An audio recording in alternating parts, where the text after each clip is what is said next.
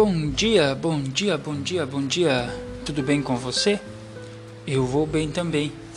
E hoje é mais um dia para falarmos de Jesus. E o tema que abordaremos hoje será tempestade. E veremos que há dois tipos de tempestade: uma tempestade corretiva e uma tempestade educativa.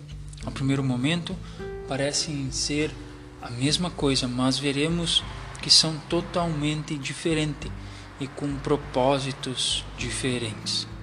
Primeiro, primeiro ponto precisamos entender que a correção ela vem após o ato e a educação ela vem antes do ato. Portanto, somos corrigidos após termos feito algo ou tomado alguma decisão. A correção é uma forma de mostrar os erros e equívocos feitos em determinada situação. Só podemos fazer a correção durante ou após o acontecimento. A educação, porém, é o meio pelo qual mostramos e ensinamos algo. A educação faz com que possamos entender e conhecer o caminho e seus problemas de antemão. A ação educativa ela precisa ser feita antes do acontecimento. Segundo o dicionário, corrigir é dar, dar a forma correta, consertar, endireitar. E educar significa cuidados necessários para desenvolver uma personalidade, dar ensino, instruir. Bom, agora que já sabemos a diferença desses dois processos, precisamos entender que Deus os usa para conosco, né? como Ele usa. E vamos ver que Deus ele pode usar através de tempestade esses dois métodos na nossa vida. E a primeira tempestade que iremos ver está em Jonas. Jonas capítulo 1, que, que diz o seguinte: O Senhor Deus deu esta mensagem a Jonas, filho de Amitai Apronte-se e vá à grande cidade de Nínive. Anuncie meu julgamento contra ela, pois vi como seu povo é perverso. Jonas se aproximou, mas foi na direção contrária, a fim de fugir do Senhor. Desceu ao porto de Jope, onde encontrou um navio que estava de partida para Tarsis. Comprou a passagem e embarcou para Tarsis, a fim de fugir do Senhor. O Senhor, porém, enviou sobre o mar um vento forte e caiu uma tempestade tão violenta que o navio estava prestes a se despedaçar. Com muito medo, os marinheiros clamavam a seus deuses para que os socorressem e lançavam a carga ao mar para deixar um navio mais leve. Enquanto isso, Jonas dormia profundamente no porão. Então o capitão desceu para falar com ele. Como pode dormir numa situação dessas? disse. Levante-se e ore a seu Deus. Quem sabe ele prestará atenção e nos poupará nossa vida. E seguindo, Jonas vai confessar que, que ele estava fugindo do Senhor. E no, cap... e no versículo 12 ele vai dizer: Joguem-me ao mar, e ele voltará a ficar calmo. Eu sei que está terrível, esta terrível tempestade é culpa minha. No versículo 15 vai dizer que depois que os marinheiros pegaram Jonas e o lançaram ao mar, no mesmo instante a furiosa tempestade se aquietou. E no 17 diz que o Senhor fez com que um grande peixe engolisse Jonas, e Jonas ficou dentro do peixe por três dias e três noites. Bem, queridos, aqui nós vemos um tipo de tempestade corretiva. Aqui nós podemos ver claramente a correção do Senhor através da tempestade. E eu quero que a gente pare para pensar em alguns pontos. O porquê Deus trouxe essa tempestade corretiva para Jonas. Primeiro ponto, Jonas ele recebeu uma missão. E segundo ponto, por medo do Senhor, ele fugiu para o caminho errado, ele foi para o outro lado para onde Deus havia mandado. Lembre-se, o medo ele nos afasta de Deus.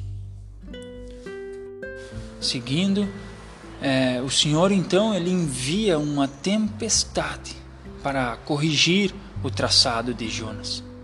E vemos então Jonas dormindo no barco.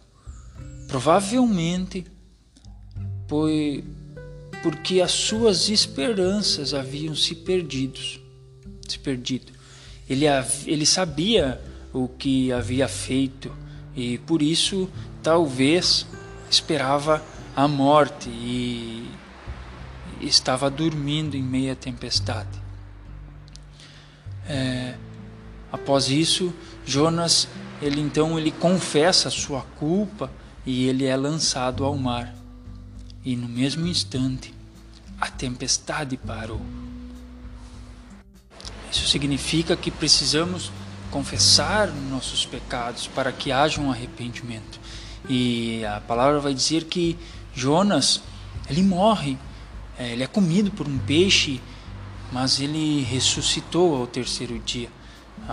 o peixe ele vomitou é, Jonas, é, fazendo então uma profecia ao que aconteceria a um Messias em Mateus 12, 39. E após ele renascer, após ele é, ser uma nova pessoa. Finalmente, então, ele vai e cumpre a missão que Deus tinha dado de trazer salvação à cidade de Nínive. Portanto, vemos aqui um exemplo de tempestade corretiva. Jonas decidiu não cumprir o seu chamado e o Senhor, através da tempestade, fez com que ele se arrependesse e voltasse ao caminho correto. Agora quero trazer para vocês a tempestade educativa, que está em Marcos 4, do 35 ao 41. E nessa passagem, é, Jesus ele ordena para que os discípulos atravessem para o outro lado do mar. E no meio dessa travessia é, surge uma tempestade. E, e no meio dessa tempestade, Jesus ele estava dormindo no barco.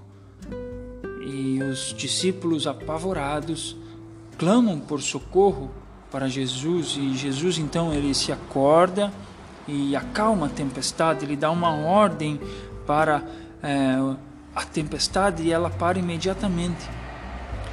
E, e aqui neste texto nós temos um, um exemplo de tempestade educativa.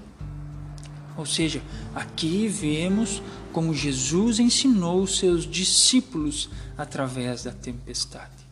O primeiro ponto que devemos atentar é que os discípulos também receberam uma palavra, assim como Jonas. A diferença é que eles obedeceram, eles atravessaram o mar. No meio do mar também surgiu uma tempestade, assim como é, com Jonas. E Jesus, ele também estava dormindo no barco. A diferença é que Jesus, ele estava em paz, pois ele sabia da sua missão e ele tinha a certeza que ele iria chegar ao outro lado. Ao ser acordado, o próprio Jesus acalma a tempestade. E após fazer isso, ele questiona a fé dos seus discípulos. Nesse texto, nós vemos um exemplo de tempestade educativa. Jesus ensina seus discípulos a terem fé e confiarem na Sua palavra.